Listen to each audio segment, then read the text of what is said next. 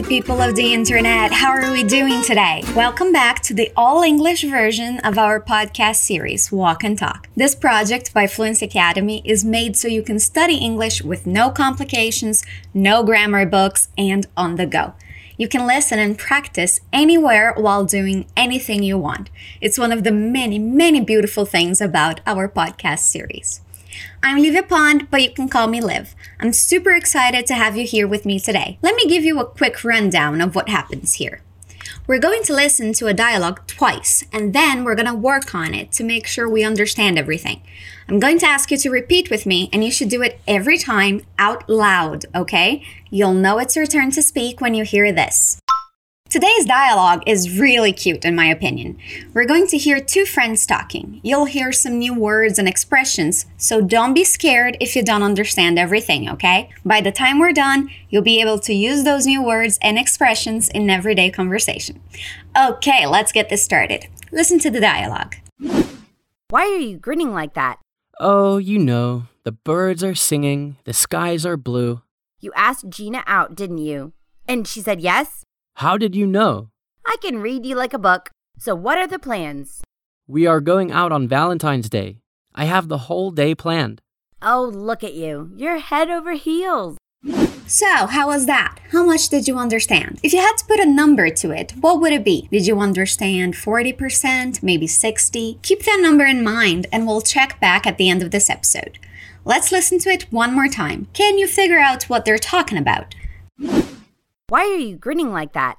Oh, you know, the birds are singing, the skies are blue. You asked Gina out, didn't you? And she said yes? How did you know? I can read you like a book. So, what are the plans? We are going out on Valentine's Day. I have the whole day planned. Oh, look at you. You're head over heels. Okay, they're talking about a romantic situation. Let's jump right in. The conversation starts with the girl asking, Why are you grinning like that? A grin is a big, big smile. Repeat grin. Grinning. Grinning. So we can imagine that the guy has a huge, huge smile on his face, and his friend wants to know why. Let's repeat why are you grinning like that? Why are you grinning like that? Why are you grinning like that? He answers saying, Oh, you know, the birds are singing, the skies are blue. That's a very optimistic view on life, don't you think? He's saying that the reason he's smiling so much, it's just because life is good. It's common to point out the obvious like that when you want to say that there's no real reason for your good mood. Your good mood is just due to the simple things in life. I actually like that view. okay, let's repeat. Oh, you know. Oh, you know. The birds are singing. The birds are singing. The skies are blue. In English, you can talk about the sky in the singular form, the sky, or the plural form, the skies. There's no difference in meaning. Repeat again. The skies are blue. The skies are blue. Okay, let's try that whole line. Oh, you know, the birds are singing, the skies are blue. Again, oh, you know, the birds are singing, the skies are blue. Good job. Now we hear the girl responding to that. She says, You asked Gina out, didn't you? When you ask someone out, it means that you're inviting someone to go out with you on a date in a romantic setting. Repeat ask out. Since we're talking about the past, we're going to say asked out. Repeat asked out. You asked Gina out. You asked Gina out. Notice the end of the ed in ask. Asked. asked. You asked Gina out. Here we have something that might be a new structure for you. It's what we call a tag question. It's like an expression you say at the end of a sentence to confirm information. It's like the English version of ne at the end of the sentence. In this case, she's saying she knows he asked Gina out. She just wants him to confirm it. Since it's a question in the past, we're going to use did in its negative form. Didn't. Repeat. Didn't. Didn't you? You asked Gina out, didn't you? Again, you asked Gina out, didn't you? And she continues saying, and she said yes. Since we have a sentence that is just a confirmation, we don't need to use the grammatically correct question, which would be, and did she say yes? We can just say, and she said yes. Let's repeat. And she said yes. Said is the past form of the verb say. Repeat. Said.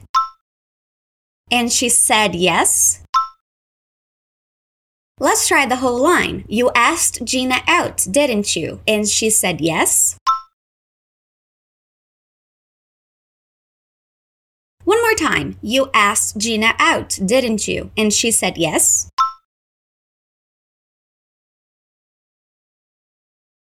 Good job. No problem so far? Let's continue. He asks, How did you know? He wants to know how she discovered he asked Gina out.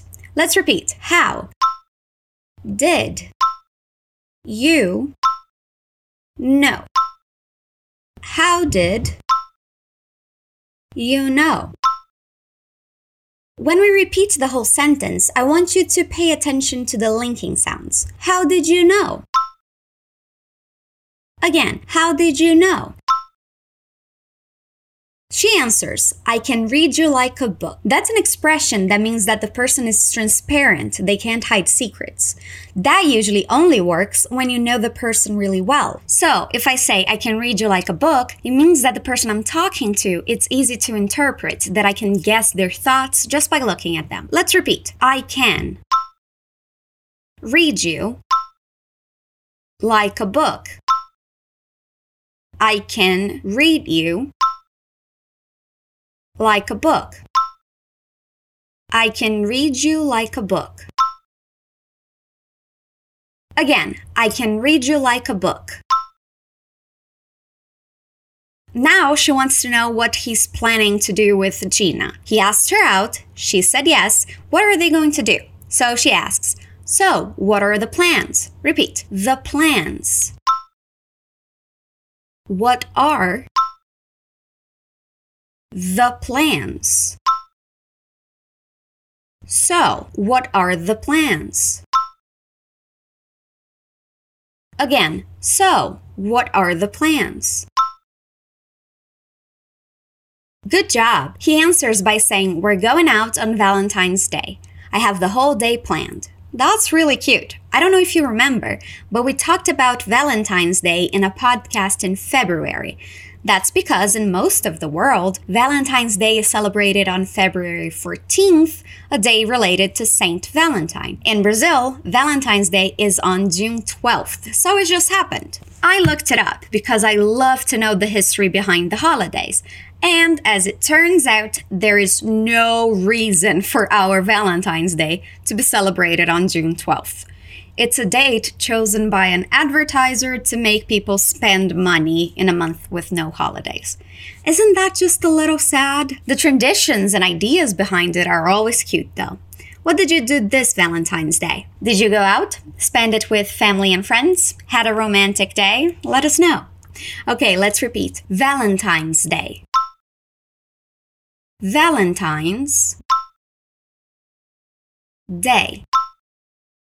We're going out on Valentine's Day. We are going out on Valentine's Day. We are going out on Valentine's Day. We are going out on Valentine's Day. He continues saying, I have the whole day planned. That's cute, isn't it? He's going to spend the whole day with Gina doing romantic things. Cute. Okay, let's repeat. I have the whole. I have the whole day planned. I have the whole day planned. I have the whole day planned. Again, I have the whole day planned. We got to our last line of dialogue already. She says, Oh, look at you. Repeat. Oh, look at you. Again, oh, look at you. Did you notice the linking sound? Let's repeat one more time. Oh, look at you. The last thing she says is, you're head over heels. Head over heels or head over heels in love is an expression that means someone is completely in love, enamored. Repeat head over heels. Head over heels. Head over heels.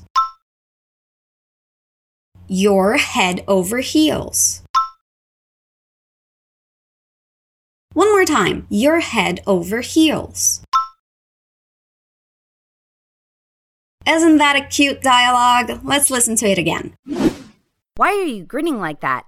Oh, you know, the birds are singing, the skies are blue. You asked Gina out, didn't you? And she said yes? How did you know? I can read you like a book. So, what are the plans? We are going out on Valentine's Day. I have the whole day planned. Oh, look at you. You're head over heels. Remember that number you assigned to how much you understood? So, is that number higher now? I hope so. If you're not happy with it, go back and listen to this episode again. I also recommend downloading the PDF you can find in the description. That way, you can read the dialogue while listening to it. It's going to add a lot to your learning. I hope you had fun with me today. Don't forget to add as much English as possible to your day to day. Constant contact with the language will only benefit you. I'll be here next Wednesday waiting for you. I'll see you then. Stay awesome.